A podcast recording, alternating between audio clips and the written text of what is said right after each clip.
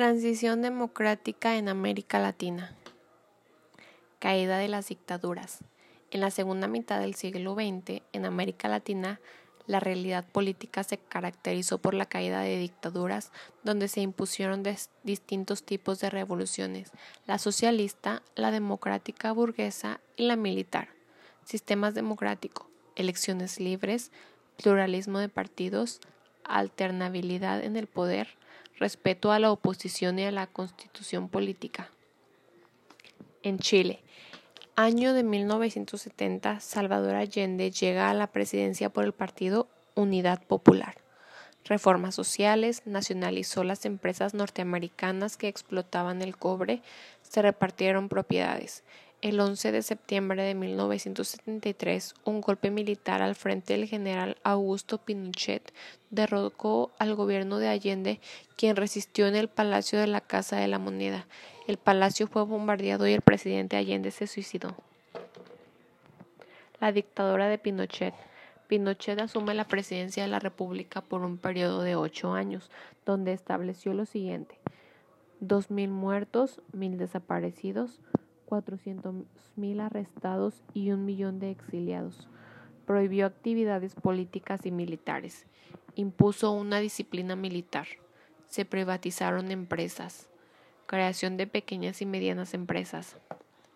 Fin de la dictadura. Pinochet pretende continuar con, en el poder mediante la aprobación de un referéndum, el cual no se aprueba y deja el poder, pero se mantuvo como jefe del ejército y senador del vitalicio. En la elección de 1990 asume el poder el demócrata cristiano Patricio Alwin. Cabe destacar que en ellas elecciones del año 2006 llega al poder Michelle Bachelet, convirtiéndose en la primera mujer presidenta de Chile. Venezuela. Partido Acción Democrática y el Comité para las Elecciones Independientes se alternaron el poder. 1976.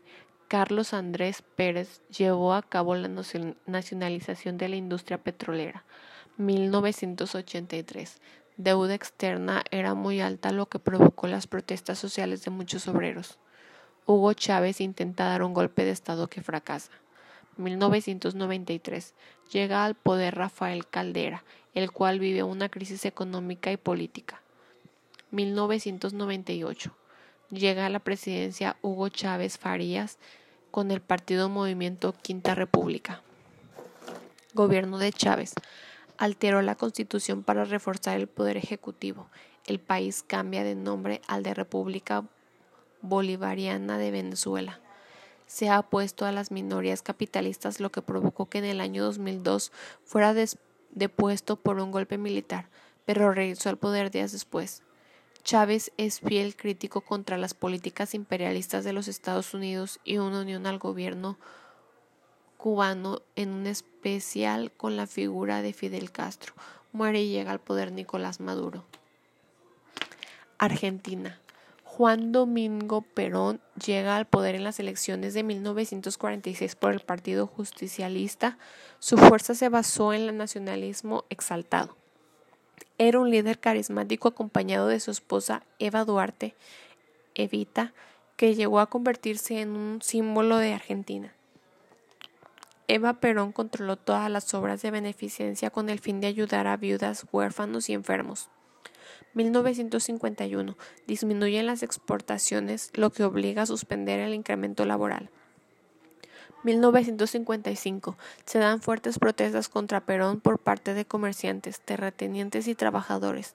Tanto es así que el 19 de septiembre de este año Perón renuncia.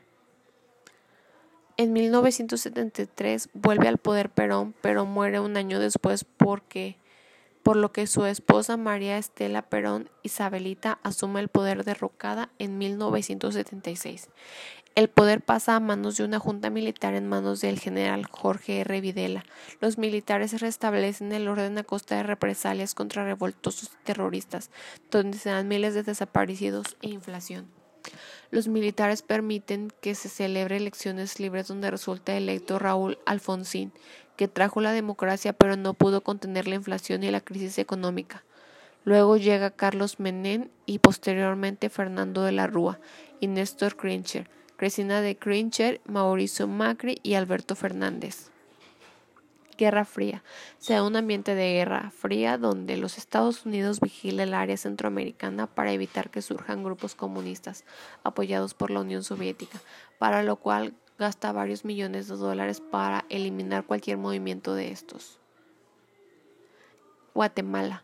Fue un país dominado por los militares por muchos años donde destaca Jorge Ubico 1951. Jacobo Arbenz pretende poner en marcha una reforma agraria, razón por la cual el gobierno de Estados Unidos planea una invasión militar y saca del poder a Arbenz. 1982. Llega al poder Efraín Ríos Montt, en donde los pueblos indígenas que colaboraron en la guerrilla son masacrados. Hay una gran matanza de indígenas. 1985. Vinicio Cerezo A se inicia aquí el plan de paz, pero el gobierno se caracteriza por una inestabilidad política. El ejército guatemalteco buscó controlar la guerrilla, para la cual iba a controlar ciertas comunidades rurales. 1996. Álvaro Arzú contra el diálogo con la guerrilla para que abandone la lucha armada y se inicie el diálogo democrático, que se logra él con la firma del alto al fuego o Acuerdo de Paz en diciembre de 1996. En 1992, la indígena guatemalteca Rigoberta Menchú obtuvo el Premio Nobel de la Paz. Nicaragua, 1933 a 1957. Anastasio Somasa García contó con el apoyo de los Estados Unidos y el apoyo de la Guardia Nacional, los cuales acumularon riquezas a costilla de los pobres apareció un grupo liderado por Augusto César Calderón Sandino que planeó la defensa de la soberanía nicaragüense ante la intervención de los Estados Unidos.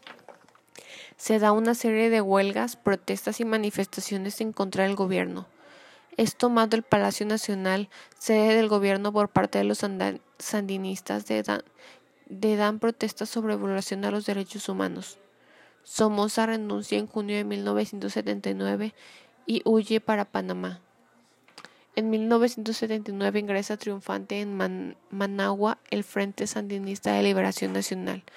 El nuevo gobierno buscó la reforma agraria, la nacionalización de la industria y cambios en la educación y la salud. Se da un enfrentamiento entre los sandinenses y el gobierno de Estados Unidos, para el cual el gobierno de USA creó los Contra, que eran grupos armados organizados desde Costa Rica y Honduras que enfrentaban a los sandinistas.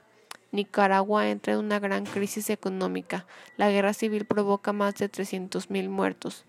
En 1984 Daniel Ortega logra la presidencia de Nicaragua, donde se dio la estabilidad política pero no económica.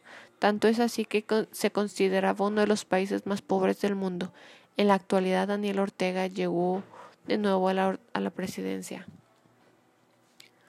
El Salvador. El país fue gobernado por los militares asociados a la burguesía agroexportadora, que se encargaba de acumular riquezas mientras la población vivía en pobreza. Surge una serie de frentes revolucionarios que se unen en la década de los 80 en el llamado Frente Farabundo, Martí para la Liberación Nacional. La guerra civil es sumamente sangrienta e incontrolable. Las guerrillas buscan el poder mediante la revolución. La Iglesia Católica, encabezada por Monseñor Óscar Arnulfo Romero, apoya a las clases populares, el cual es asesinado en 1980, con lo cual se agudiza la guerrilla. En 1984 llega al poder José Napoleón Duarte, que logra cierto diálogo con el Frente Farambulo Martí para lograr la paz. Durante su administración se firman los acuerdos de paz. En 1989 llega al poder Alfredo Cristani, donde enfrenta una fuerte lucha con el Frente hasta llegar el diálogo.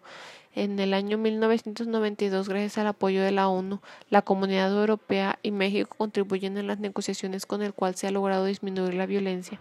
En la, actual, en la actualidad el problema lo lo presentan las maras, que son pandillas juveniles que se dedican al robo, la violencia, las drogas y la delincuencia. Problemas actuales. Narcotráfico, áreas de exclusión, desafíos de equidad, seguridad ciudadana, desarrollo sostenible, corrupción e impunidad, dependencia política y económica. Eso es todo. Muchas gracias.